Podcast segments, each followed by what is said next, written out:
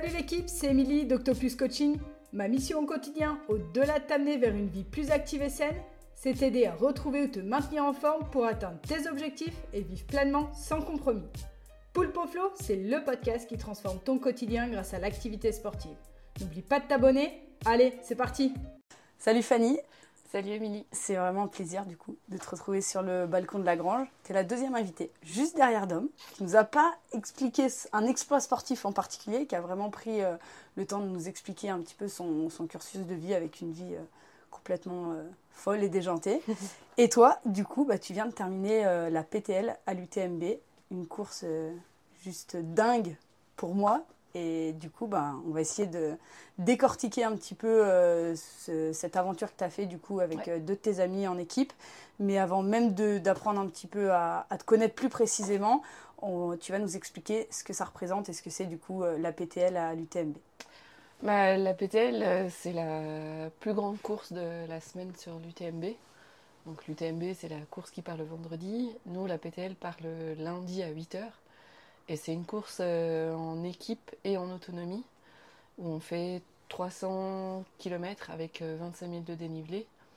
Et donc le, parcours, ça fait le tour du Mont Blanc en passant par les trois pays, France, Suisse et Italie. Euh, le parcours se fait avec une trace GPS, donc il n'y a pas de balisage.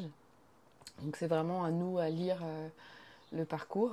Ok, je te coupe juste, mais quand tu dis lire le parcours, vous avez des mondes connectés ou vous avez à l'ancienne euh, la carte? Enfin, comment, comment ça marche en fait vraiment concrètement euh, Quand tu dis on a donc il n'y a pas de balisage, donc il n'y a pas de panneau euh, vraiment, il vous donne du coup le, chemin à suivre, mais concrètement comment vous le suivez? Est-ce que vous, vous avez une personne dédiée dans l'équipe qui, qui que vous, enfin votre stratégie c'est de se dire ok telle personne de l'équipe va vraiment euh, vous aiguiller avec sa montre, avec euh, la carte Enfin, comment, comment ça marche concrètement? Comment vous préparez en tout cas à ça? Alors, on avait les trois, on avait les trois téléchargé la trace euh, GPX.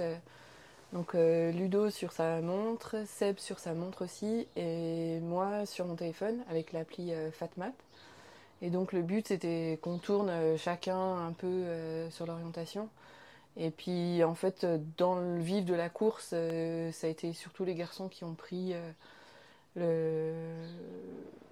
l'ascendant en fait sur l'orientation du fait par le mauvais temps parce que bah, le lundi et le mardi on est parti dans la neige. Donc sortir le téléphone c'était pas possible. Et du coup bah, la montre au poignet ça c'est très efficace. Ok. Donc euh, voilà. Après à savoir que dans notre matériel obligatoire on doit avoir un GPS donc moi j'avais quand même un petit GPS euh, en fond de sac euh, pour au cas où. Au cas où, ok. Mais on a beaucoup utilisé les montres. Et, ok, et du coup au niveau des 300 km, euh, évidemment c'est de la montée de la descente, de la montée de la descente. Combien de sommets ça représente à peu près? Combien de sommets ça représente? T'as une idée ou pas? Ah, J'ai aucune idée. Mais beaucoup. Beaucoup, ouais. C'est bien ce qui me semblait. C'est pas juste je vais faire le sommet des bras, je redescends et je tourne en rond pendant 300 km. C'est vraiment, je monte, je descends tout autour du Mont Blanc.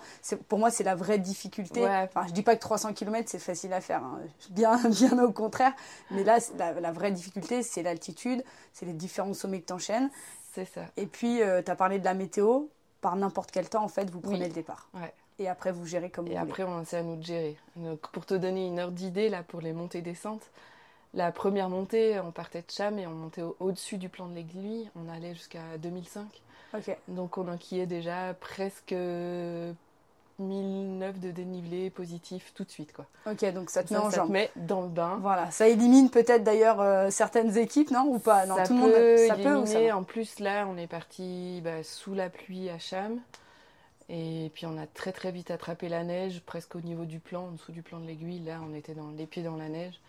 Et puis tu as déjà hors sentier en fait, parce qu'on traverse toute une, une partie en pierrier.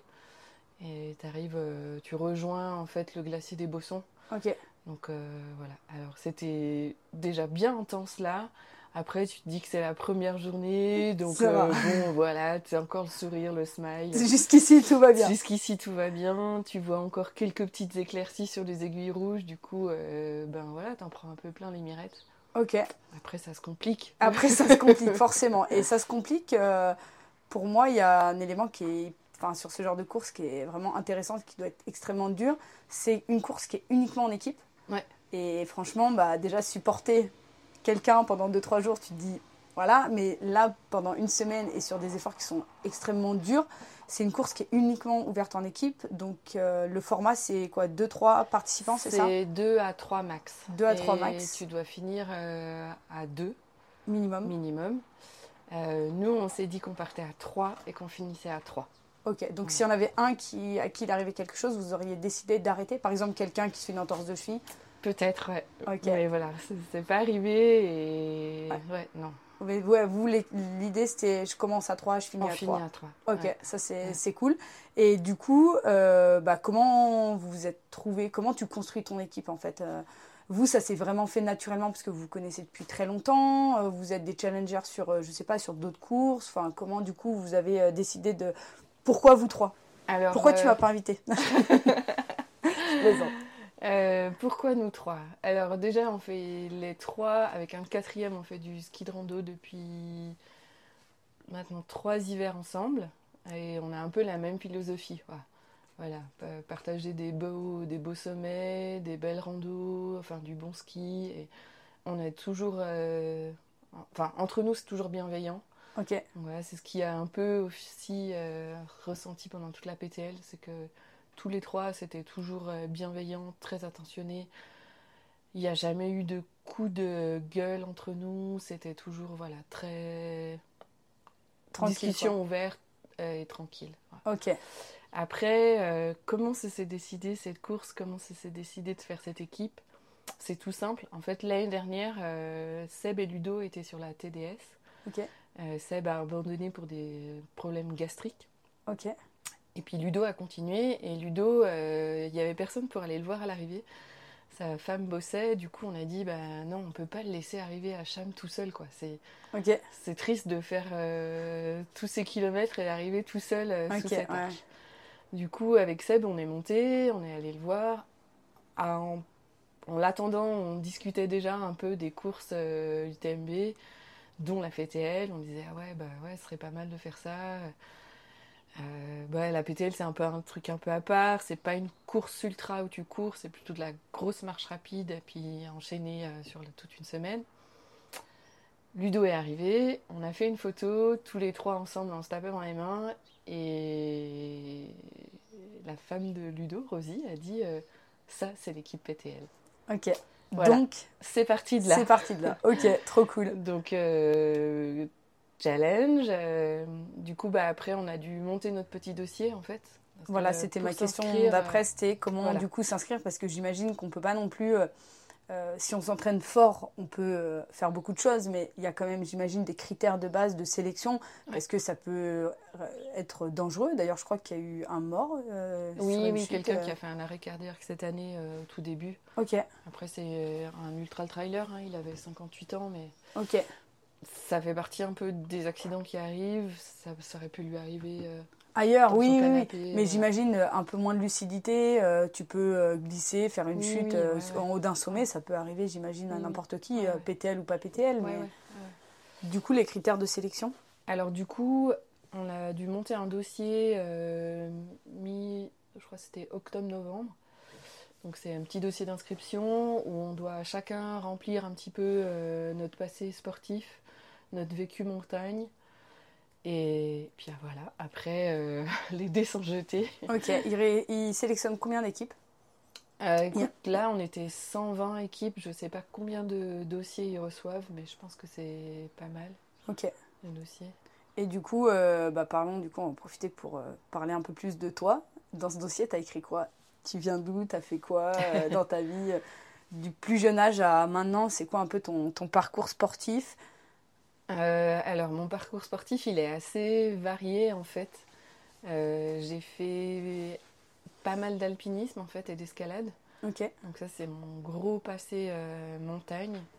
Ça m'a pas mal aidé effectivement pendant la PTL parce que finalement, c'est un peu une grosse course de montagne.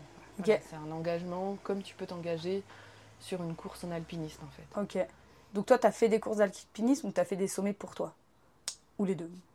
J'ai fait des courses d'alpinisme, euh, voilà, des sommets, euh, pas mal euh, dans le massif. J'ai- Enfin, je fais de la cascade de glace, j'ai fait de l'escalade, j'ai fait, voilà, des beaux sommets. Et puis après, bah, j'ai un peu arrêté tout ça. Euh, après, je suis passée au... par challenge, en fait, un peu. euh, j'ai fait du trail aussi. Ok.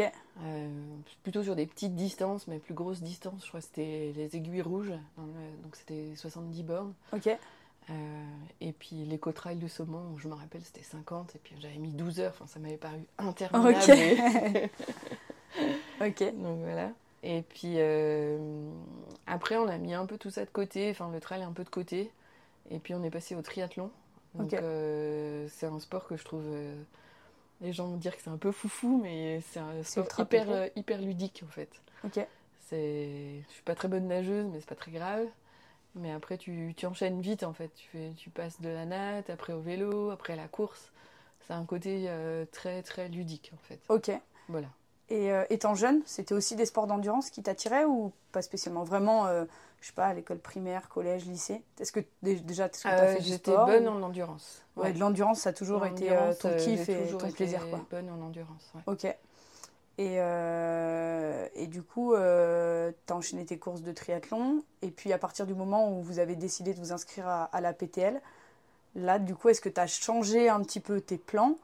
Euh, Est-ce que tu as continué à faire des entraînements de triathlon? Enfin, comment tu t'es euh, bah, préparé euh, pour, pour ça? Parce que l'ultra-endurance, Ouais. c'est quand même encore un autre, un autre gap que, entre guillemets, des petites courses de quelques kilomètres. Oui, oui. ouais, ouais. Puis Mais, après, ouais. oui, et puis sur les tris, je fais plutôt des halfs, donc des, demi. Qui des- représente que combien de kilomètres du coup? C'est 2 km de nage, et puis 90 de vélo et 21 à pied. Donc ça fait des efforts en gros de 5 à 6 heures, voire, voire plus en fonction de, du- De la difficulté. de la difficulté. Ok, Par exemple, sur le, le Hals- Halsman, j'avais mis 8 heures à peu près. ok. Donc ça reste euh, entre guillemets des horaires euh, de journée où tu n'as jamais eu le sommeil à gérer. Voilà, ouais, il n'y a pas de. Tu gères la performance, mais pas Ouais, l'aspect euh, mais pas l'aspect sommeil. qu'on y viendra un petit peu plus Ouais. tard. Euh, Et du coup, bah, qu'est-ce que j'ai changé dans mes entraînements? Bah, J'ai continué à m'entraîner pour un tri, parce que j'avais un tri au mois de mai. Et puis. euh, Donc euh, nos sacrifices, tu avais dit que tu le faisais, donc euh, ouais, tu voilà. t'es dit de toute façon que ça faisait partie, tu l'as inclus de en ta fait, partie. ça faisait partie de mon entraînement. C'était une épreuve qui faisait partie de mon entraînement. Ok, Euh, après, il y a eu, bah, il y a eu l'étape du tour aussi. Je me suis inscrite un peu comme ça parce que tout le monde était inscrit. Mais pareil, j'ai fait sans pression. Je me suis dit que ça faisait une course longue. Et puis le lendemain, je sais que je devais enchaîner avec un, un trail, course trail, voilà, pour cumuler de la fatigue. ok, Euh, après, j'ai fait depuis un an, je fais du vélo taf aussi. ok. Donc, euh, je vais- ça m'intéresse, ça développe un Voilà. peu le vélo coup, taf. Je euh, me bats, c'est mon combat. c'est mon combat quotidien pour tous les gens qui veulent progresser sur leur cardio, même la perte de poids, c'est pour moi le, Ouais, meilleur non, outil. hein. Moi, c'est un bonheur en fait. J'ai plus le stress de la voiture. Euh, après, j'ai un très bon vélo. C'est vrai que c'est un vélo qui va à 45 km/h. Donc, euh, Oui, mais alors c'est pas une moto. c'est pas une moto. Tu je dois quand même pédaler. Il y a quand même un effort. Je Ouais. bouille quand même le t-shirt. Voilà. Euh, Tu pars d'où et t'arrives où? Juste pour que les gens se rendent compte, je sais qu'il y en a pas mal qui me disent Ah non, mais c'est beaucoup trop loin, je dois travailler à Genève, je dois travailler à, à Lausanne. je dois- Et du coup, c'est vrai que le. euh, combien de temps ça représente pour toi le vélo taf Euh, C'est un entraînement du coup, enfin, ça compte comme un entraînement compte comme un sur entraînement, l'endurance de Ouais. base, j'imagine. Euh, ça te fait ta séance euh, fondamentale. Euh, ça représente, tu pars d'où et t'arrives où et ça représente euh, combien de temps? moi, je vais à Oignon et je vais jusqu'à Genève. Ok. En combien de temps? Je mets une heure à peu près pour Sans y aller. bouchon du coup? Sans bouchon, en doublant les voitures avec le grand sourire. Limite, je fais un petit signe de la main. Ok. Et puis le retour, par contre, est un petit peu plus long parce que bah, il faut monter la côte d'Oignon. Donc je mets une heure, allez, une heure vingt, une heure et demie, ça dépend. Ok, donc ça te fait, tes Donc, deux ça te fait ça déjà me- deux trainings endurance dans la journée. Voilà. ouais. Et ça, tu le fais combien de fois par semaine? Et ça, je le fais deux à trois fois par semaine. Ok. Voilà. Et euh, parce que il me semble que toi, tu as deux métiers, dont Oui. un qui est au Mazo. Voilà. Et l'autre, du coup, comment, bah, déjà, qu'est-ce que tu fais comme travail et comment tu t'es organisé pour pouvoir bah, gérer ton travail, tes deux travails, euh, ton travail, tes entraînements, tes deux travails. Et voilà, comment, parce que ça, c'est aussi une. euh, souvent les gens sont un peu paniqués en se disant ouais mais moi je travaille. Donc normalement c'est ce que tout le monde travaille normalement. Mais du coup c'est vrai que l'organisation tu as aussi des enfants qui sont euh, peut-être un peu plus grands aujourd'hui mais un petit peu plus grands mais il n'empêche que tu as des enfants donc ça doit quand même te prendre euh, du temps. Tu as un mari aussi à gérer. Donc tu as finalement une vie euh, normale. Comment en fait tu gères un peu tout ça entre déjà tes deux travails, qu'est-ce que c'est et du coup, voilà. Alors j'ai effectivement deux boulots. Donc le boulot ici au Mazo, c'est Reflexo, log du coup, bah, là, pareil, j'essaye aussi de venir en vélo euh, maximum. Après, les soins se font plutôt en fin de journée. Du coup, euh, ça me permet, les jours où si je suis pas sur Genève et que j'ai des soins ici, ça me permet d'être libre euh, la journée et de pouvoir caler des entraînements en montagne, des rocos, enfin voilà, du vélo, enfin toute autre activité. Et puis après, sur Genève, j'y suis deux à trois fois par semaine. Donc en fait, le vélo me permet de faire déjà une séance de sport et je suis pas dans la frustration en fait de me dire euh, ben, je vais bosser là-bas. Et voilà, j'ai déjà fait un truc. Après, comme boulot sur Genève, je suis, euh, je bosse dans un magasin en fait qui vend des accessoires de voyage. Ok. Et camping et tout ça. Ok. Donc ça reste dans le thème. Ça reste dans le métier, dans le thème. Après, c'est un métier où bah, finalement, je suis tout le temps debout.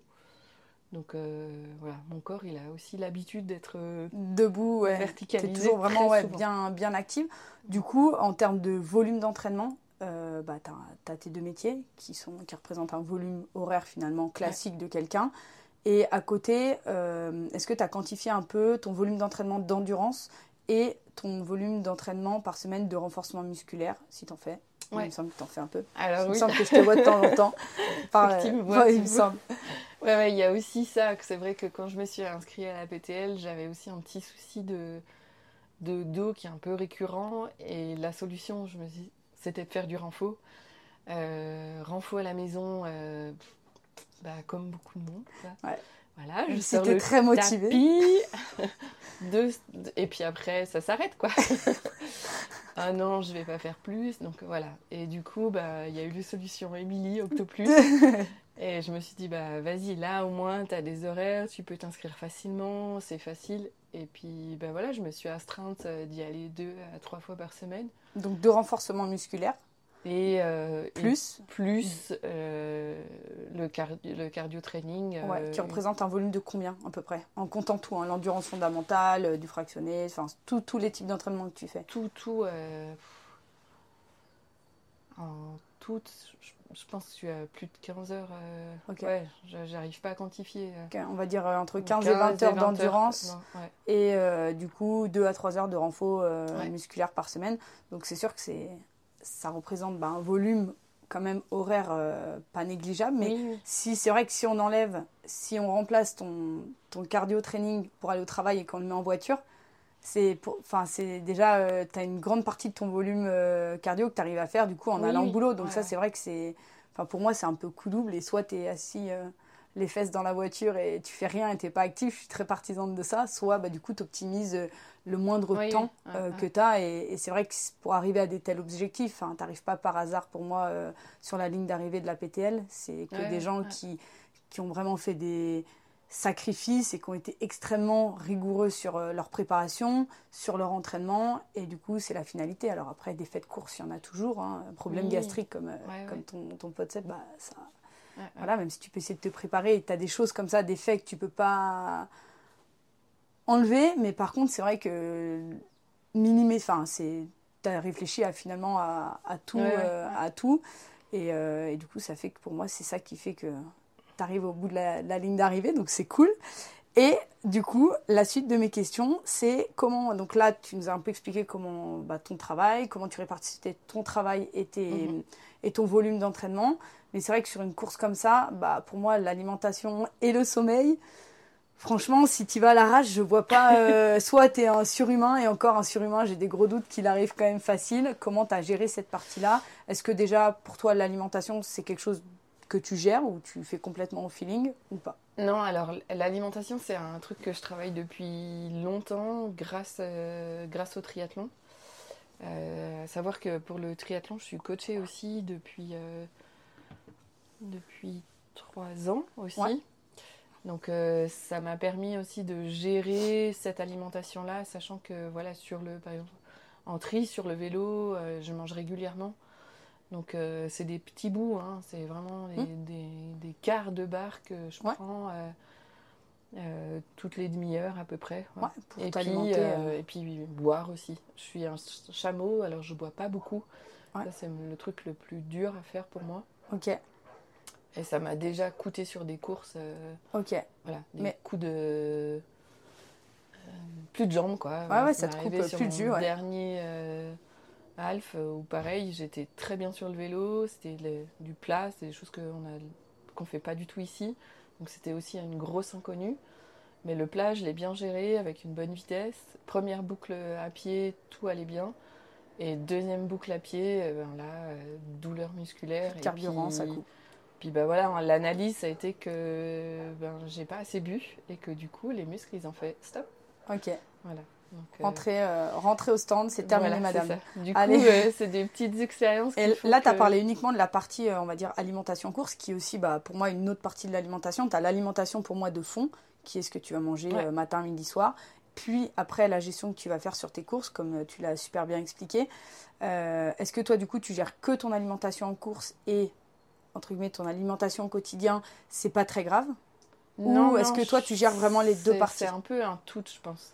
Si tu as un mauvais carburant avant, ben, ton carburant il est mauvais euh, même pour la course. Quoi. Ouais, T'auras beau beau avoir une Porsche, prendre, ça sert euh, à rien, elle avancera pas. Voilà, c'est ça. Si tu, si tu te trompes de carburant dedans, euh, ça, ça marche pas. quoi. Ok. Et t'as beau, je pense, euh, prendre tous les produits, toutes les barres qui existent. Déjà, il faut les tester.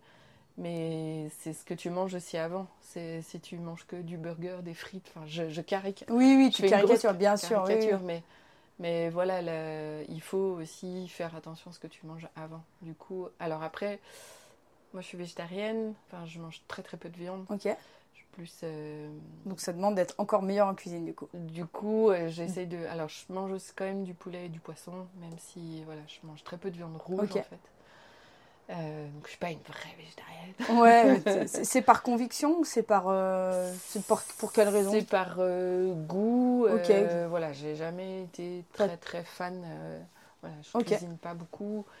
Et moi, il me faut des trucs faciles à faire, Ah. simples. euh, Ok. Voilà. Mais du coup. Mais oui, oui, je fais attention. euh, Parce que du coup, c'est vrai qu'il y en a beaucoup qui. Enfin, je fais le rapprochement un peu avec les, les gens que j'entraîne ici, qui n'ont pas forcément des grands objectifs sportifs, qui ont souvent des objectifs de perte de poids ou simplement de bien-être au quotidien aussi, qui veulent juste être en, en forme. Et c'est vrai qu'ils me disent Ouais, bah, tu vois, je fais mes entraînements, mais après, moi, je taffe, donc euh, en fait, je peux pas faire manger. Ou je veux pas prendre le temps. Enfin, c'est pas je peux pas en général, Ouais. c'est je veux pas prendre le temps de faire à manger. Mais du coup, toi, comment tu t'organises? Est-ce que par exemple, tu vas cuisiner, euh, je sais pas, euh, une fois le dimanche pour les 3-4 jours qui suivent et tu vas faire tes gamelles et tu vas au travail avec? Est-ce que tu travailles Est-ce que tu cuisines au jour le jour? Comment toi, du coup, Ouais. tu t'organises pour euh, gérer ça?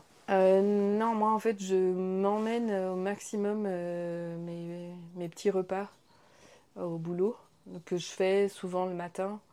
Ça peut être soit juste fait le matin, je suis fan de riz, du coup je mange beaucoup de, de pokeball, c'est mon alimentation. euh, De base Oui, mais peu importe, faut quand même la, la cuisiner. euh. Voilà, riz ou quinoa, euh, voilà. Après, euh, je suis pas contre les pâtes, mais je suis Ok. moins fan.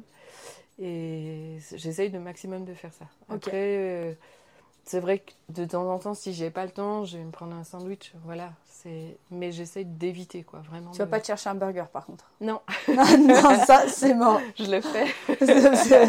Un petit burger coca, non, tu, tu fais pas ça, toi, bizarrement. le, coca, c'est que en course, même, Ok. tu vois. Pour quelle raison, d'ailleurs, le coca en course? Alors le coca, j'ai commencé en course que sur les triathlons, pareil, où c'était sur les périodes courses en fait, juste sur le semi, où tu as des ravitaux Ouais. assez vite. C'est juste boire en fait un tout petit peu de coca qui va apporter un petit bout de sucre, Ok, puis ça fait un coup de boost. Mais après, si tu commences comme ça, il faut le faire à tous les ravitaux, ok. sinon tu, tu- Sinon, tu prends le down derrière. tu reprends le dan derrière et là c'est mort quoi. Ok. Ouais. Super intéressant. Moi, je me suis toujours demandé, euh, parce que c'est vrai que j'ai toujours vu euh, le coca comme en ouais, ça va te mettre le coup de boost, mais il faut assumer derrière, quoi. Ouais, voilà. Tu vas Mais il faut le petit coup de bambou Faut, euh, plus- faut pas arrêter quoi. Faut pas arrêter. Ouais. Voilà. En tous les cas, sur les semis, Ouais. c'est Ok.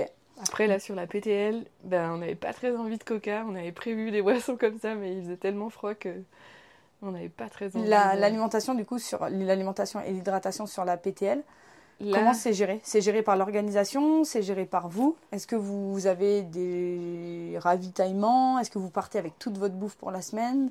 Alors, euh, Comment ça se passe? En fait, sur la PTL, il y a trois, il y avait quatre bases de vie. Donc, les, donc trois bases de vie où on avait un- le sac qui nous suit, qui était à nouveau à notre disposition. Ouais. Euh, après, nous aussi, on a fait le choix d'avoir euh, deux super assistants avec nous qui ont pu nous chouchouter quand ça allait pas. Ok.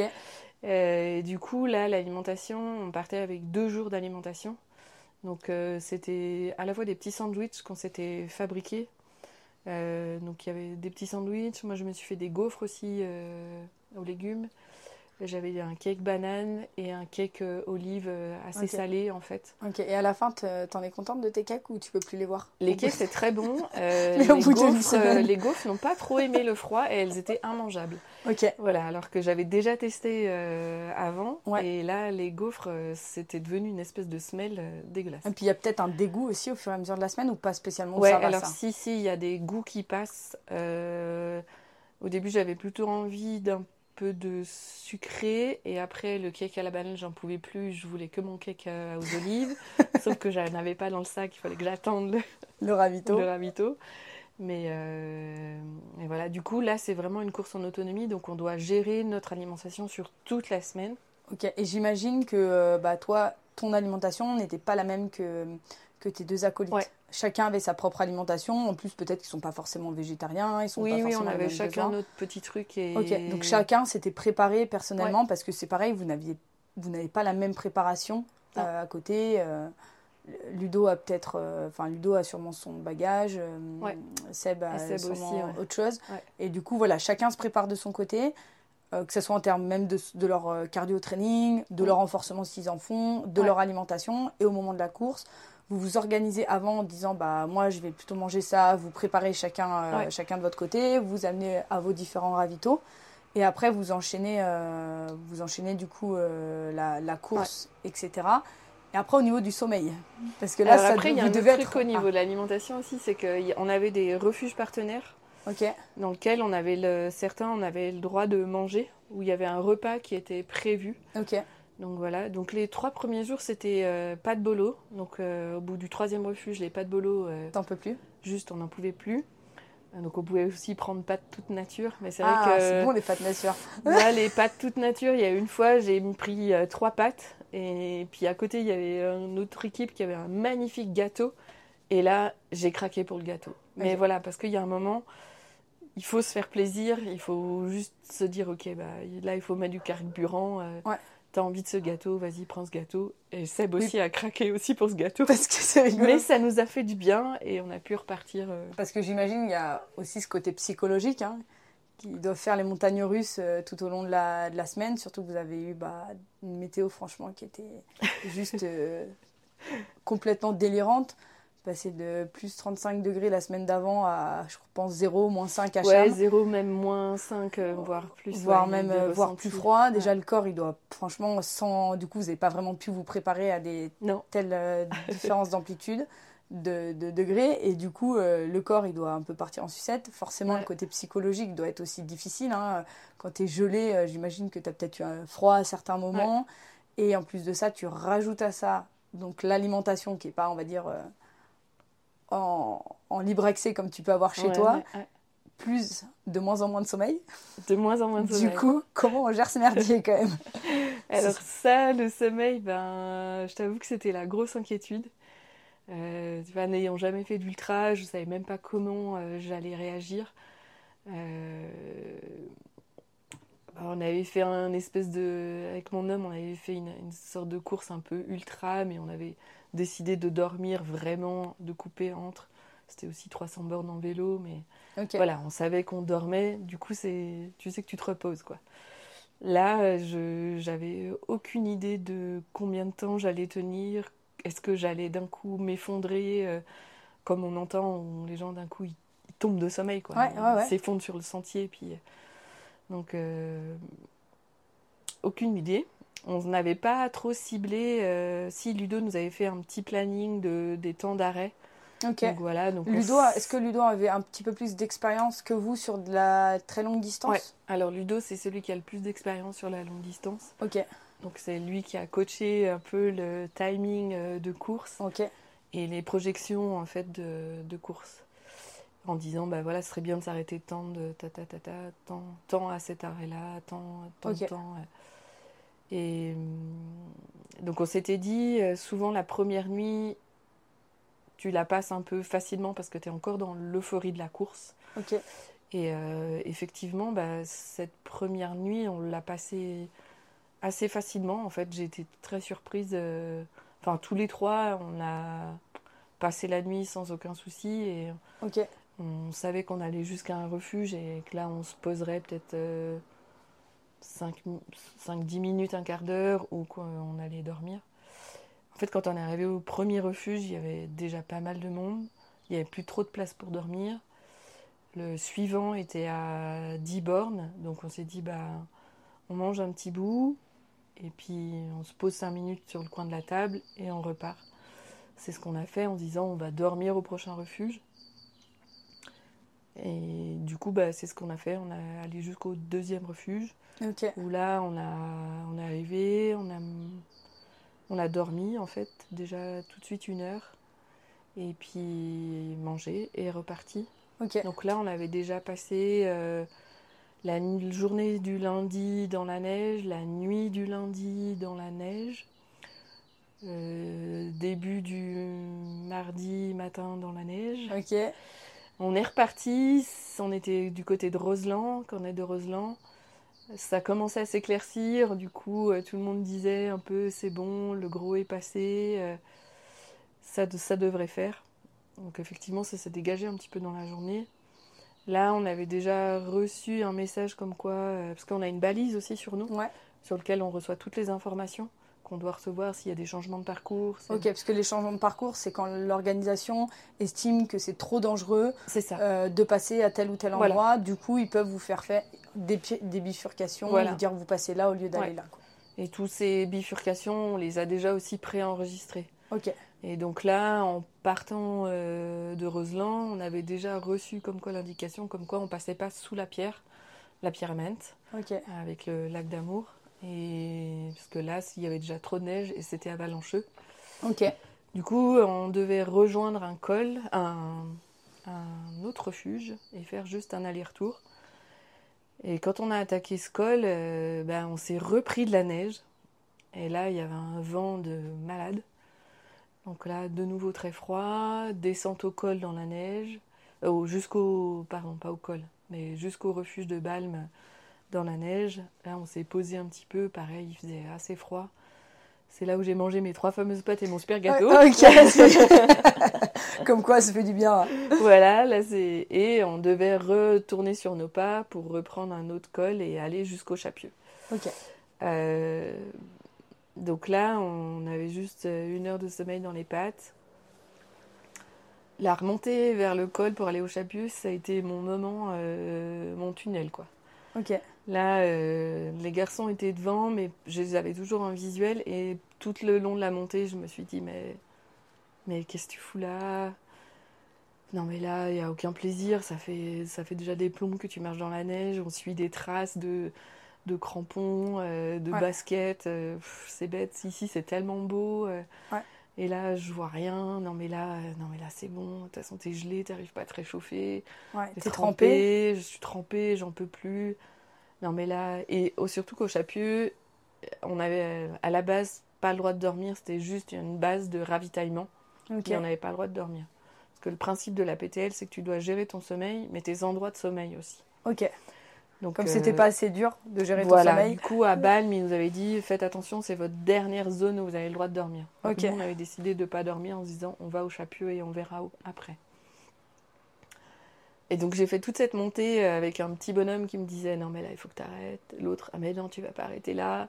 Enfin voilà, ça a été un petit ça n'a pas arrêté de discuter dans ma tête. Arrivé au col, j'ai dit au garçon euh, non mais moi je, je, vais arrêter quoi. Là au Chapieux, c'est bon, stop quoi.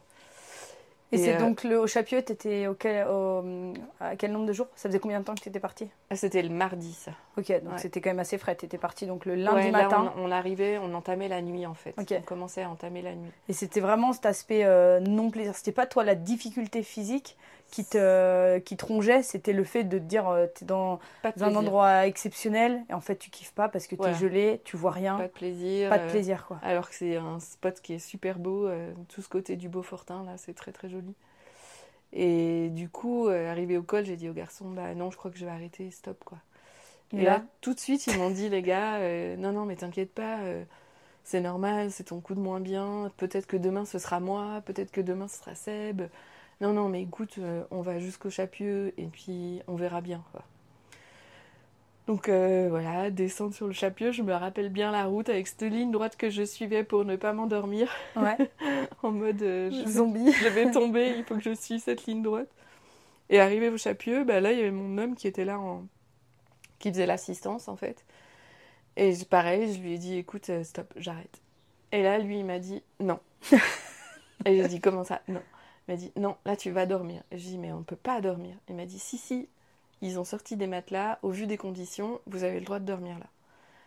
Et du coup, bah là, petit robot quoi. J'ai, j'ai, je l'ai écouté, je me suis allongée sur un matelas. Donc euh, voilà, on dort euh, comme t'es habillé. hein. Ouais, t'es pas à l'hôtel 4 étoiles, tu t'as mets- pas la petite douche, tu mets pas tes pantoufles, ton petit pige et, et on t'amène la Non, petite non. tisane quoi. Là, j'ai gardé mon collant long, euh, mon- hop, je me suis mis sous une petite couverture. Et puis là, on s'est dit, bah, on dort une heure et demie et après on voit quoi. Ok. Donc euh, j'ai dormi une heure et demie. Donc là, il devait être, je pense, euh, il devait être, je pense, 10 heures, un truc comme ça, 10 heures, 23 heures quand on est arrivé. Et puis après, on a dormi et on est reparti. De nuit aussi. Il devait être euh, 20, plus- 23, ouais, minuit. Le temps de sommeil, je te coupe, mais le temps de sommeil, vous l'avez défini ensemble avec euh, les gars. Vous vous êtes dit, ok, là on dort euh, tant de temps par Là, rapport où on en est, euh, ou, par, ou Fanny, euh, là on sent que Fanny elle est un peu down, donc on va, on choisit, euh, je sais pas, une heure et demie au lieu d'une heure ou 45 minutes. Toi, comment vous avez cho- choisi la Ben, durée? La première fois, quand on a dormi une heure, on a senti qu'on n'avait pas assez récupéré. C'est comme si euh, les muscles n'avaient pas eu le temps de se, vraiment de se décon- décontracter. Mm. Et qu'à peine décontractés, hop, on les avait Ouais, ouais. et repartis. Et du coup, on s'est dit, eh ben, on va dormir une heure et demie pour voir euh, ce que ça fait. Et en fait, euh, une heure et demie, c'était beaucoup mieux. Euh, le corps a plus le temps de se relâcher. De se relâcher, de se Je reconstruire pense que tu fais un espèce de petit cycle de sommeil, même si il est pas, Pas complet. pas complet, mais tu fais un cycle de sommeil. Et après, on est reparti vraiment au Chapieux. Donc deux nuits. Et là, on attaque le col de la Forclaz, qui est avant le col de la Seigne. Et là, les trois, on s'est calé dans un rythme et, et on a avancé. En mode robot, c'est parti. Et on a avancé. euh, donc là, on a encore euh, recroisé de la neige, remis les pieds dans de l'eau. En fait, quand on n'avait pas les pieds dans la neige, on avait les pieds dans l'eau. Ok, c'est voilà, soit froid, soit mouillé. Ça, Fait, ça, voilà. choisir. Et puis bah, là, l'objectif, c'était de rejoindre euh, la base de vie, la première base de vie, qui était au Petit Saint-Bernard, Ok. euh, où on savait que là, il y avait nos sacs suiveurs. Du coup, on pouvait changer et de nouveau euh, dormir et s'alimenter. Et refaire le plein. Et, et se doucher, non? Euh, C'est c'est quelque chose qui existe ou pas, pas dans- sur la PTL Ouais, on a eu une douche Une douche, mais ok, mais qui est prévue dans le. qui était prévue. ouais. Ok, ah, c'est énorme. Ça, c'est. Tu vois, pour moi, ça serait trop dur. Alors bon, j'ai trop d'air princesse, je pense, pour faire, pour faire ça, mais. euh, Mais c'est vrai qu'il faut l'hygiène, c'est c'est quand même aussi euh, pas forcément facile à gérer quand Ah tu es ouais, débutant. Je pense qu'avec des expériences de course, tu peux t'y habituer, mais c'est vrai que Oui, quand oui, tu enlèves bah. l'hygiène, le confort et tout, euh, même si tu es ultra affûté physiquement, euh, je pense que ça Alors peut là, être des choses qui sont difficiles. C'est très spartiate, c'est un peu ce que tu peux retrouver vraiment en, mont- en haute montagne. quoi. Ok. Voilà, où tu arrives dans une cabane et il y a une couverture et puis bah. Et euh, vous êtes cinq. non, c'est moi. Non, c'est moi. voilà, ok. Là, c'était ça. Là, au Chapieux, euh, quand nous on est arrivés, il y avait encore peu d'équipes. Quand on s'est levé, il y avait plus d'équipes. Il y avait des équipes qui attendaient pour les dormir. Il y avait des gars qui dormaient par terre, mais voilà, Ouais. en, euh, en mode euh, faut dormir. Faut dormir, donc Ouais. je me mets là où j'ai une petite là, place, quoi. Puis après, ben, les bénévoles, ils faisaient tourner dès qu'on se levait, hop, ils avaient cherché un gars, ils lui disaient vas-y, tu peux prendre le matelas. Enfin, Ah, c'est fou. ouais, c'est assez fou quoi. Donc Tous- ce passage-là, vous l'avez, si j'ai bien compris, plutôt très bien géré parce que vous êtes arrivé dans les premiers. On et du coup, vous n'avez pas eu de problème pour trouver voilà, un lit. on- on Et vous est- êtes reparti dans les premiers, j'imagine? En fait, on était entre. Il y avait un premier petit wagon. Et nous, on était au milieu des deux wagons, en fait. Ok, Du coup, euh, on... pendant toute la course, on est toujours bien arrivé, en fait. Au bon moment où on pouvait tout de suite aller dormir dans les refuges, euh, manger assez vite. Voilà. Après, Ok. euh, donc, euh, voilà. Et puis, bah, après, euh, donc, Chapieux, direction base de vie 1, Petit Saint-Bernard. Donc là, une belle journée. On a enchaîné deux beaux cols. euh, où c'est. Voilà. Le thème aussi de la PTL, c'est un peu Dré dans le pentu. ok. Donc ça, du dré dans le pentu, on en a mangé pas mal. Et puis aussi du hors-trace, Ok. du hors-sentier. Ça veut dire quoi concrètement pour quelqu'un qui connaît pas? Hors-sentier, ça veut dire que là, il faut suivre le GPS et ben, tu passes, euh, s'il faut passer au milieu du champ, il faut passer au milieu du champ. Ok, S'il faut passer au milieu du pierrier, il faut passer au milieu. ok. Euh, donc voilà, du coup, bah, ça augmente aussi la difficulté en fait, plutôt que du petit sentier. euh. Ok, ouais, plutôt du petit chemin qui est tout tracé et, Ouais. et que tu suis, quoi. Et du coup, bah, au fil de la semaine, tu nous as expliqué un petit peu ton coup de mou, puis après que c'était reparti. Est-ce que ça a touché les autres garçons de l'équipe ou eux, pas du tout? Alors euh, oui, il y a eu euh, après, donc on a fait notre la base de vie une. euh, potentiellement, euh, moi dans ma tête, je savais qu'on arrivait au bout là. Ok. Que, Toi, t'avais passé le cap. Voilà, j'avais passé le cap, le beau allait arriver, et puis on était à la base de vie 1, ça faisait presque 170 bornes. Du coup, on savait qu'on allait finir. quoi. Ok. Et hum, après, de. Les garçons, ils n'ont pas eu de moment de doute. Ils n'ont Non, jamais eu ont- aucun moment euh, non, je de crois se dire pas. un peu fatigué. Alors, de il y a eu des coups de fatigue. On a eu une grosse journée où on a enchaîné 26 heures, en fait. De... de- Alors, dit comme ça, ça paraît c'est- énorme. C'est débile, c'est- tu sais, tu c'est fais what passé. En fait, ça s'est fait assez simplement. On a dormi à un refuge en Italie, au-dessus de Morges. On a dormi. euh, Ludo nous a offert un- une demi-heure de rab parce qu'on n'a pas il entendu le réveil. Il est sympa, ce loup. Allez, c'est grasse mat pour tout Ouais, le il monde. n'y avait pas plein de petits réveils, mais tu sais, plein de petits réveils, tu sais plus si c'est la sonnerie de Ludo ou si c'est la sonnerie de l'équipe. Et en fait, il a vu qu'on bougeait pas, du coup, il s'est dit Ah, je rallonge d'une petite demi-heure. Donc, cette petite demi-heure a été bénéfique. Mais du coup, après, on arrivait, on rebasculait sur notre deuxième base de vie à Morgex. Ok. Et là, on a décidé de prendre une douche. Oh, oh, Gros Donc ça, ça confort. Donc, au bout de combien de jours? Au bout de ben, deux jours et demi, ça devait être, euh, je crois, ouais. Ok. Ça devait faire. euh, Ouais, c'est ça. La deux... C'était le, mer... le... mar- mardi. Donc, on. Ouais, tu commences Ok. à sentir un peu le fennec, mais. Bon, mon avis, vous, vous le sentez pas. C'est les gens qui, qui vous croisent qui le le sentent. t-shirt, tu dis Ah, il commence à tenir tout seul. Les chaussettes, euh, n'en parlons pas. Bah ouais, ouais, c'est fou. Ah, L'autre chaussette utilisée. Et du coup, bah, on a pris une douche, mangé. Et le prochain refuge était très très loin. Et et il n'y avait pas de possibilité de s'arrêter euh, entre, entre deux. Enfin, si, il y avait une possibilité, mais en fait, il n'y avait pas de- d'endroit pour dormir. Ok. Donc on a fait euh, Morges, Saint-Rémy en Bosse et Saint-Rémy en Bosse, euh, plan du jeu, qui est après, euh, qui est après le Grand Saint-Bernard. Ok. Et donc là, on a enquillé euh, Morgex avec une belle arête qui était très très longue. Ouais, où tu dis ça va, j'y suis presque, et en fait, tu vois pas le bout, Voilà, ça exactement. Tu te retournes, tu te dis Ah ouais, on était tout là-bas tout à l'heure. Ah ouais, bon, bah, ok, c'était bien long. Et puis bah, après, arrivé à Saint-Rémy, euh, il fallait qu'on continue. Euh, moi, je me suis fait soigner les pieds parce que j'ai des petits soucis d'ampoule. Ah bon? Ah bon, t'as mal aux pieds après autant de bornes? Bah, tu vois, je, suis- je suis étonnée, hein, je suis vraiment étonnée. Du coup, ça, ça fait partie de mes prochaines questions, euh, notamment les pieds. Euh, bah forcément, moi, je fais des fois des petites randos et j'ai déjà les pieds éclatés au bout de juste 30 km. C'est bon. Voilà, voilà. Comment est-ce que vous avez fait des préparations particulières sur vos pieds? Est-ce que les pieds se préparent avec le temps? Enfin voilà, comment ça marche concrètement Alors, pour éviter de moins souffrir possible? Parce que j'imagine que l'ampoule zéro euh, n'existe absolument pas. ouais, non, l'ampoule zéro n'existe pas. Alors, moi, j'étais un peu la mauvaise élève du, de- des, des trois. Parce que les garçons sont bien préparés, les pieds avec de la crème qui s'appelle la Nox. Ouais. Et il m'avait dit, ah bah il faut mettre ça, mais je m'étais. Bah, Ludo, je sais qu'il a des soucis de pied, il transpire beaucoup. Du coup, je m'étais dit, bon bah voilà, il met ça parce qu'il transpire beaucoup. C'est pas pour moi, hein Voilà, exactement. Je me suis dit ça. Et puis en fait, ben, j'ai eu des ampoules, euh, surtout aux, aux petits orteils, en fait, qui ont été très gênantes, et aux talons. Donc, euh, bah, il y a eu une journée ouais, où j'ai eu l'impression de marcher euh, comme un fakir, là, qui marche sur ses aiguilles euh, tout le temps. Est-ce que la douleur, t'arrives à hum, ne plus la sentir au bout d'un moment ou, elle est en permanente là? Alors, elle c'était permanent, en fait. Euh, À la montée, ça allait. À la descente, c'était Un calvaire? pas, c'était insupportable et du coup, ben j'arrivais pas à marcher. En fait, les garçons m'ont dit ah mais non mais on voit, t'arrives, t'es tout sur les quadrilles, t'arrives pas à, à dérouler quoi. Ok. Et ben ce qui m'a sauvé, c'est que j'ai changé de basket. Et pareil, là, j'aurais dû les écouter. Ok. Donc j'ai pris euh, mes baskets euh, des Oka qui sont un petit peu plus larges. Et là, mes pieds ont fait ouh. Ils ont revu. Et ouais, c'était là, là, ils étaient de nouveau bien.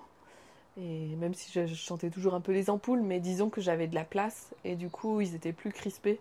Ok.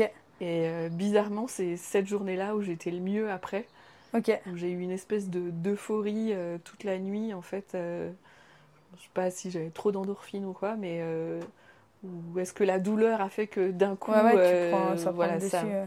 Et c'était notre fameuse journée de 26 heures où,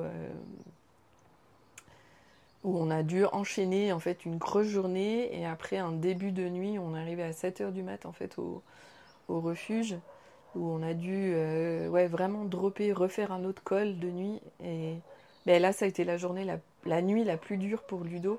Ok. Euh, Il y a un moment, on lui a même proposé en lui disant bah, si tu veux, on s'arrête un quart d'heure et on repart. Et puis non, il a tenu bon et en fait, on s'est emmené, euh, Ouais, vraiment, vous emmené êtes les tenus. trois, euh, on s'est tenu. euh, Parce que c'était dur pour lui euh, aussi à cause de ses pieds ou pour une autre raison euh, non, c'était la fatigue. la fatigue. Ouais, vraiment la fatigue. Parce que du coup, pour en revenir aux pieds, du coup, eux ont fait la préparation avec euh, la crème Noc. Ouais. Euh, ils l'ont fait combien de temps avant? C'est eux, ils, pr- ils font, ils l'ont fait vraiment fort en avance ou, ouais, ils ont fait, je crois, 15 jours en avance. Ok.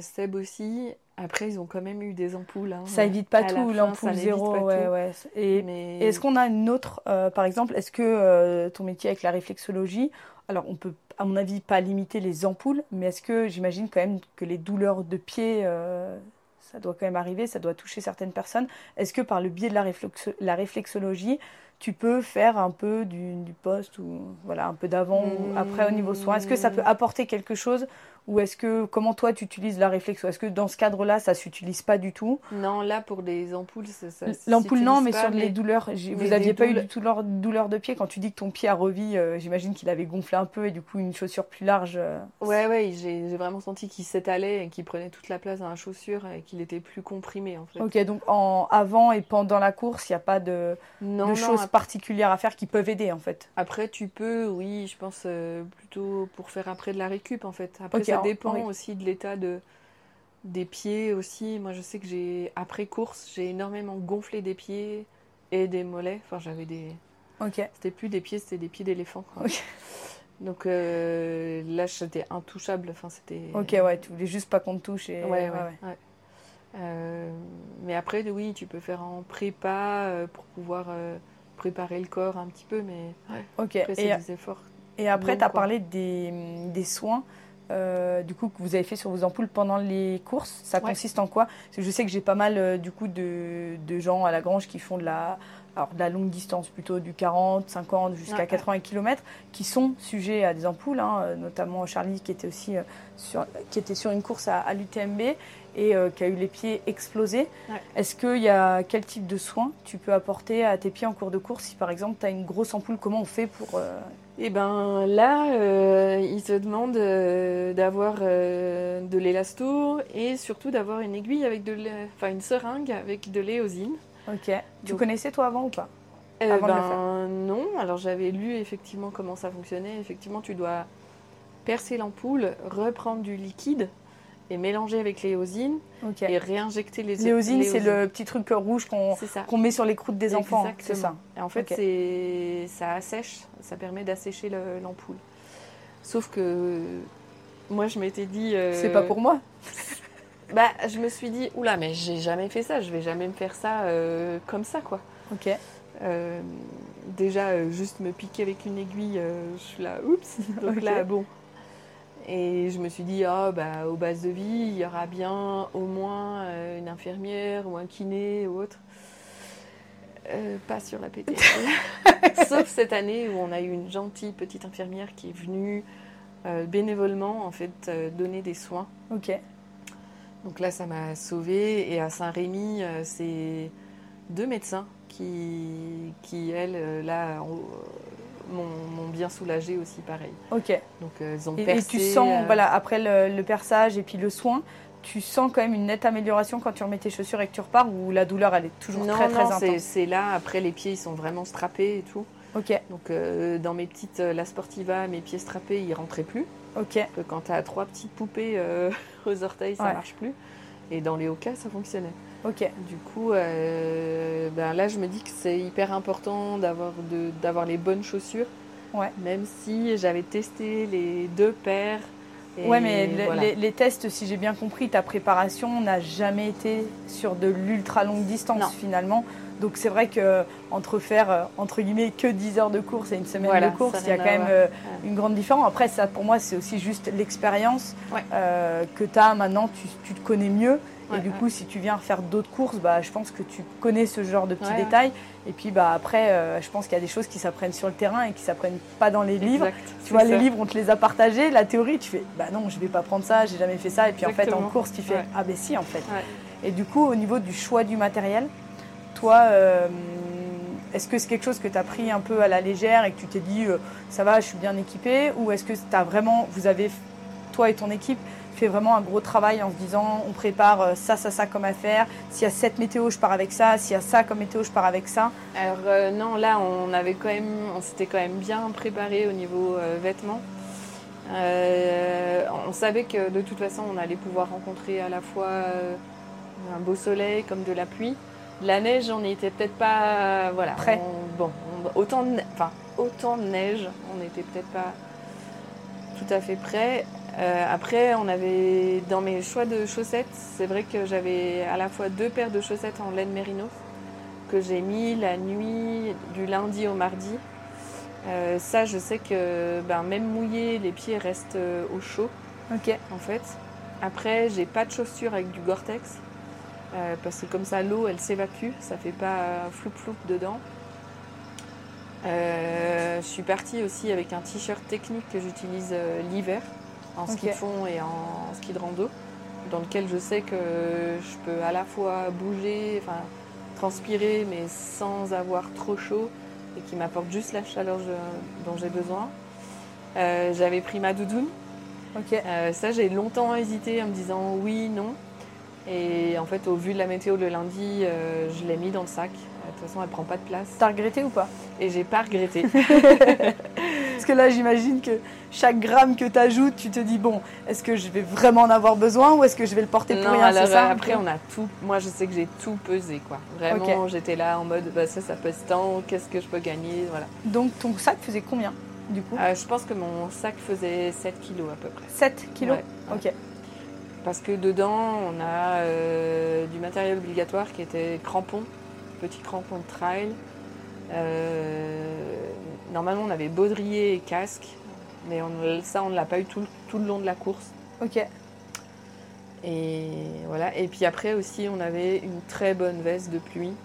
Euh, là, il n'y a pas à dire, c'est Gore-Tex et il n'y a que ça, quoi. Pour toi, un mauvais choix de matériel, ça peut te faire échouer la, la course? Ouais.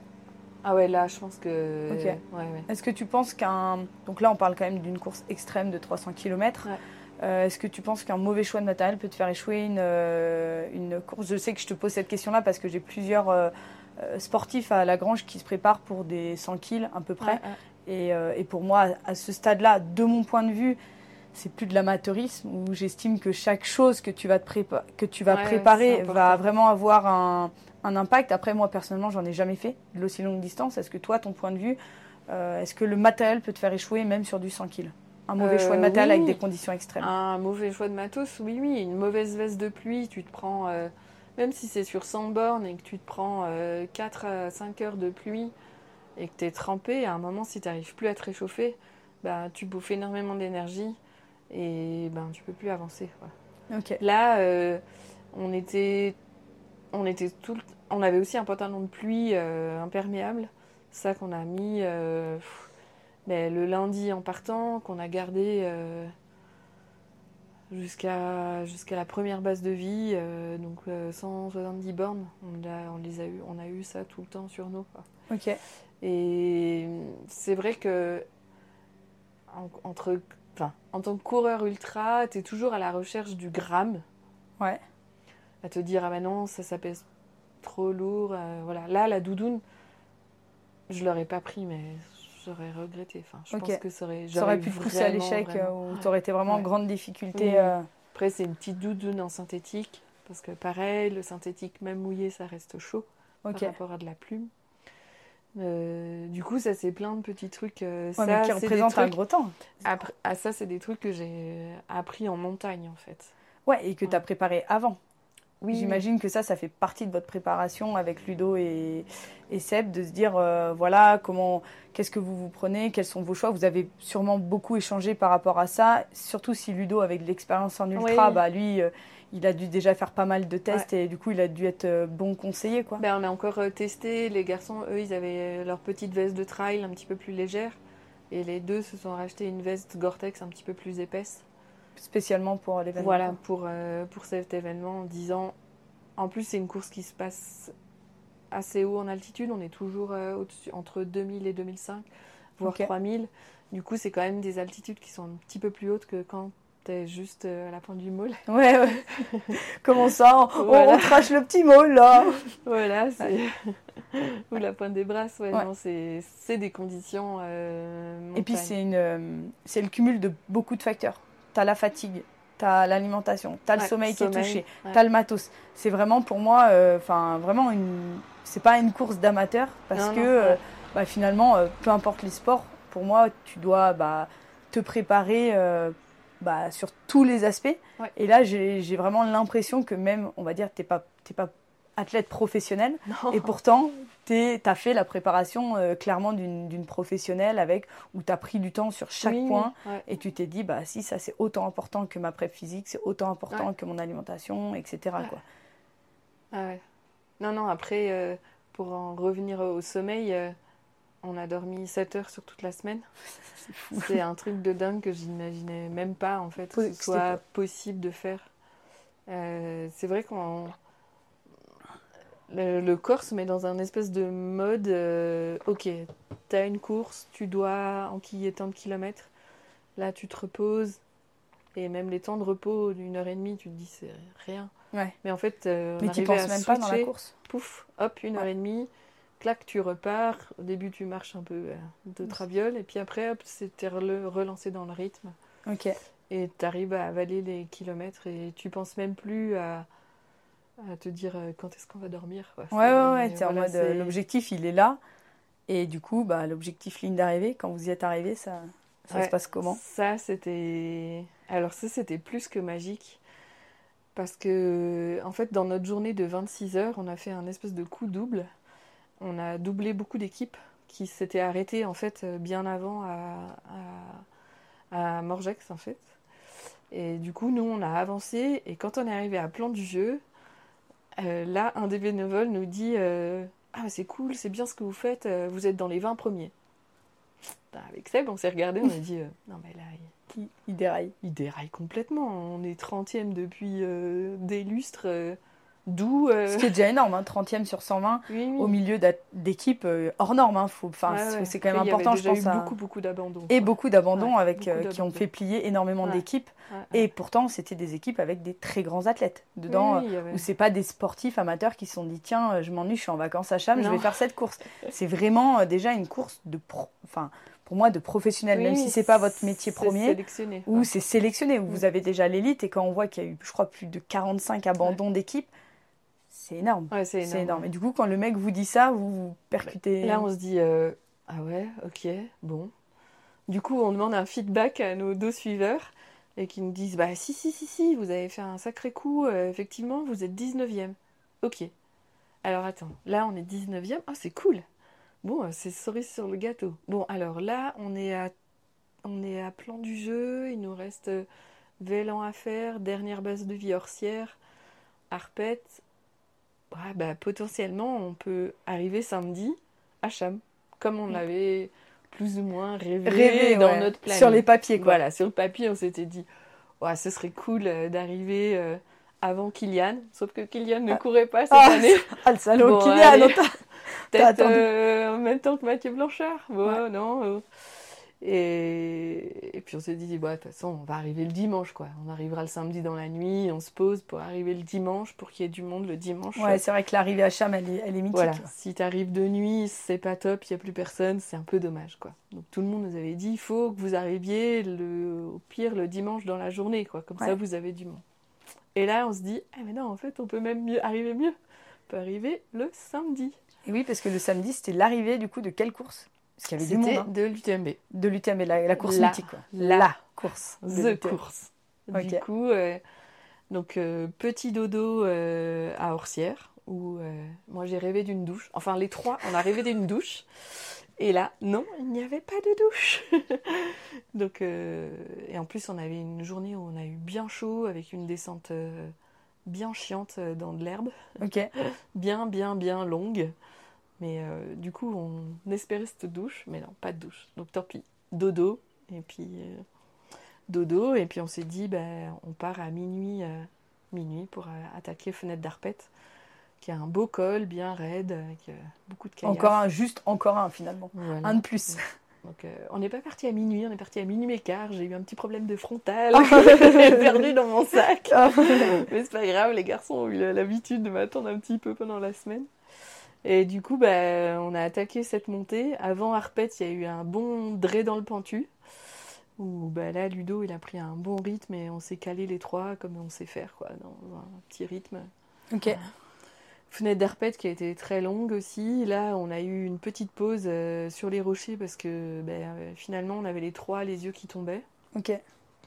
Donc avant de se casser la figure, on s'est dit... euh, Ce serait con de, de se faire mal juste avant l'arrivée. Voilà, Là, je veux dire, à ce point-là, euh, tu te dis on non, j'ai plus dit, le droit. euh, on se pose 5 minutes, donc c'est vraiment on se pose sur le caillou, 2 minutes de sieste. On est reparti, on a fini Arpette, qui est- on a bu sur le glacier du Trian. Là, en descendant, on a marché sur une équipe qui était vautrée au sol, Ok. en mode pareil, PLS. il faut se dormir. Et ben, là, on a refait une sieste en bas de Trian. Euh, pareil, à l'arrache, sur des bancs, on avait besoin de dormir. Avant d'attaquer euh, le col de Balme, qui monte euh, au dernier refuge, au dernier point avant d'arriver à Cham. Là, on a enquillé cette montée, pareil, on a mis un bon rythme pour aller jusqu'au col de Balme. Et puis bah, là, euh, arrivé à Balm euh, on a commencé à tout calculer en se disant euh, bah, il faut arriver à telle heure, telle heure, à quelle heure arrivent les premiers. Et là, longue descente jusqu'à Cham. C'est très très long en fait, de Balm jusqu'à Cham. Les kilomètres sont longs, il y a peu de dénivelé, mais c'est du plat descendant. C'était assez long, ouais. Ça fait que des bossettes. Fin... Et, ben, et puis arrivé à Cham, donc là, les dix premier était déjà arrivé. Euh, bah, dans Cham, Cham était plein. Ah, j'ai vu les images, c'était fou. C'était plein, plein. La première féminine, Courtenay, n'était pas encore arrivée. Donc on est arrivé dans cette vague là. Et puis ben là, euh, tu te sens pousser des ailes quoi. Les gens sont à fond, euh, sont à fond. Et puis en fait, ils savent pas que tu as fait la PTL parce qu'ils voient des coureurs Ils arriver. pensent que t'es la superstar de euh, l'UTMB. Donc d'ailleurs, ils savent ont pas, ils ont pas tort. Ouais. hein. T'es la star. Et puis euh, du coup c'est les bénévoles au bord de... qui disent euh, c'est des PTL, c'est des PTL. Et du coup là tu sens que les gens ils sont à fond quoi. Ok. Donc, euh, ben voilà, c'est le finish où tous les gens tendent leurs mains et du coup, tu vas taper toutes ces mains. Mm. et Là, tu sens plus le mal de pied. Là, t'as de- plus mal aux pieds, t'as juste presque envie que- de ralentir et de profiter à fond de cette arrivée. Et puis, euh, puis voilà, puis tu franchis l'arche et bah, c'est juste magique quoi. Ouais, tu kiffes avec Ouais, tes, ouais, là, tes amis, tes proches. euh. C'est vraiment top quoi. Ouais, ouais, c'était. Moi, je m'étais dit que si je devais franchir cette arche, ce serait via cette course-là. Ok. Et voilà. Parce que toi, t'avais pas fait d'autres courses sur le TMB. Non. Ok. Et Non. jamais d'ultra? Et C'est incroyable. hein. Franchement, bravo. Voilà, Bra- bravo, bravo. c'est fou. Et, euh, et puis c'est vrai qu'il y a pas mal de gens ici qui te voient disent bah ouais, elle fait le même training que nous, quoi. Et c'est un complément finalement à, à ta préparation. Et puis bah c'est vrai que ça paraît tellement hors norme pour euh, celui même qui court pas spécialement, qui sort pas en montagne. C'est vrai que quand on voit sur le papier ce que tu as fait, tu fais ah ouais, quand même quoi. Non, mais ça quoi, paraît fou, euh, mais tout, tout est possible avec la volonté, l'envie et, Et le travail. Par contre, faut rêve. pas quand même Oui. il y a le travail. Il faut pas non Après, plus euh, non. se dire c'est très facile. Elle s'est juste entraînée un an, euh, ça y est, elle a fait son petit cardio Non, vélo au C'est un boulot entraînement. de fond tout ce que j'ai fait avant m'a servi pour cette course en fait. Ouais. et t'as rien laissé au hasard. Je pense que ça c'est pour moi un point qui est mais vraiment un point clé parce que je, je mets ma main à couper que t'as beau avoir ton ton CV sportif que t'as fait avant qui est amateur mais qui est vraiment euh, déjà fantastique. Si t'avais pas fait gaffe à ton matos, ton alimentation, ton sommeil, enfin vraiment travailler tout cet aspect-là, moi je suis sûre que tu la finis pas ou tu la finis pas avec euh, autant de facilité entre guillemets parce que c'est vrai quand on t'écoute euh, à l'issue de, de- de cette histoire et de ce qui s'est vraiment passé, euh, bah tu te dis ouais c'est normal, elle a quelques difficultés mais il vous est rien arrivé de de vraiment avec euh, un clash d'équipe, euh, quelqu'un qui se blesse, une fatigue vraiment profonde d'un des membres de l'équipe. Finalement, vous avez un peu tué, euh, vous avez un peu tué le, le game pour moi Oui, parce que vous. tout- en plus, tout le monde nous a dit. Il y a beaucoup d'équipes qui partent à 3 et qui finissent à 2. Ouais, où il y a un Les joke qui dans l'équipe sont quoi. finis et qui sont derrière nous, justement, sont partis à 3. Et ils ont dit, bah non, nous, notre troisième, il a arrêté là. Ouais. Et alors, euh, peut-être que le fait aussi de s'être dit, on part à 3, on arrive à 3. Alors, ça- contribue, de- ça aide, bien sûr, De, ouais, de- de truc qui se dit, ok, on- on- ça, resserre les liens en se disant, Mais ça fait pas tout. Mais ça fait tous pas les tout. trois, vous avez travaillé comme des fous, vous êtes tous les trois entraînés comme des fous, vous êtes préparés à la fois personnellement et en équipe. Mm. Vous avez rien laissé au hasard et pour moi, c'est c'est ça qui vous permet finalement de réaliser euh, bah, tous vos objectifs les, les plus fous. Et d'ailleurs, quand tu franchis cette ligne d'arrivée, c'est quoi la prochaine étape? Parce qu'après ça, tu te dis, bon, bah, est-ce que toi, tu as, déjà d'autres euh, idées de, de, de courses ou de choses, de défis personnels que tu veux faire? Ou c'était un peu la cerise sur le gâteau et tu te dis, maintenant, je vais non, je crois qu'on a envie de refaire des, des trucs comme ça. Ok, Ouais, euh, même avant de franchir la ligne, on parlait déjà d'autres courses. Donc Ok. euh, c'est ce qui est un peu fou, quoi. Ouais, mais c'est que vous avez trouvé dis, un. euh, votre équipe euh, voilà, fonctionne, on, quoi. On s'est dit, euh, ah ouais, on aimerait bien faire ça. Donc voilà. Après, c'est le seul inconnu que je connaissais pas, c'est l'après-course, où ça fait juste une semaine que je dors. tout, tout le temps, ouais. Et c'est vrai que sur le sommeil, j'ai essayé de potasser un peu, de trouver un peu des infos. Franchement, j'ai pas trouvé grand chose, que ça soit sur la gestion pendant la course ou l'après-course. En combien de temps ils estiment que ton corps va récupérer à 100% bah, normalement, là, euh, c'est 15 jours vraiment sans rien faire, quoi. Ok, Donc euh, pas de sport et après une reprise au sport euh, à l'envie. Il y a des gens aussi qui coupent carrément vraiment un mois, qui font rien pendant un mois. ok, après là c'est vrai que pour l'instant j'ai pas la niaque pour aller reprendre des baskets, juste même pour aller faire un petit tour. ok. J'ai pas l'envie euh, du tout. De, de, de faire de l'endurance finalement mais, Ouais même Mais je crois que tu es venu à vélo là, non? Là je suis venue à vélo. Je suis il me, semble, descendue, il ouais, me ouais. semble- il me semble que je t'ai vu arriver avec un casque, donc t'as Oui oui. quand même. euh, Là là oui. c'est Bah, du vélo plaisir. C'est du vélo plaisir. Après, même euh, samedi, je bossais, j'ai voulu aller en vélo et mon vélo était à plat. Du coup, je me suis dit, C'était un signe. c'est un signe, ton vélo est dans le même état que toi. D'habitude, tu l'aurais Voilà. réparé. Là, tu as fait. Là, j'ai fait, Bon, bah non, bah, c'est je pas vais grave. prendre la voiture. Ok, Pour la première fois de l'année. Du coup, là, bon. Ok. Bon, bah c'est c'est bien cool, c'est bah, ultra intéressant. Je pense que du coup, ça va aider pas mal de, bah, de personnes qui font forcément des plus petites distances, mais euh, tu vois, si ça peut bah, motiver déjà des gens à, à se dépasser un peu, à- tu vois, il y a, y a pas très longtemps, j'ai emmené Sonia pour la première fois euh, au sommet du ouais. C'est, elle m'a épatée. ouais. Ouais. pour moi, c'est incroyable. Et c'est aussi par le biais, bah, tu vois, de, de gens comme toi qui inspirent. Alors, il y a toi, il y en a d'autres hein, qui font des, des grandes distances. Et tu vois, c'était quelqu'un qui avait jamais fait de sport de sa vie. Mm. Sa mère l'a dispensé de sport pendant étant gamine. Donc, elle a vraiment démarré le sport à 30 ans.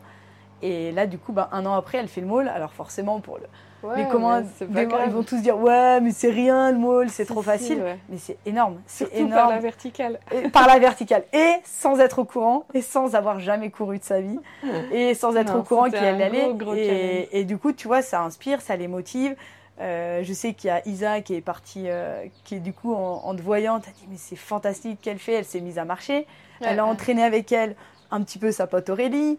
Euh, à côté de ça, et je sais qu'il y a Mappy qui du coup euh, kiffe et rêve faire, de faire d'un trail. Et tu vois, ça fait un peu, euh, ça fait vraiment, c'est un effet positif un peu, c'est vraiment ouais. sur toute l'équipe, chacun à son échelle. Mais c'est euh, voilà, toi à ton échelle parce que tu es plus avancé, etc. Mais du coup, bah, toutes les personnes qui avaient jamais rien fait dans leur vie et qui pensaient que c'était pas du tout accessible, Mhm. bah, ils commencent un peu à mettre euh, le pied à l'étrier et tout. D'ailleurs, quand je t'avais demandé, viens, je vais faire une interview de toi, tu m'avais dit, mais non, mais quand même, je suis une star, euh, c'est- c'est rien. Enfin, vraiment, je t'assure que ça, ça inspire beaucoup, du coup, euh, bah, les, les personnes qui sont là.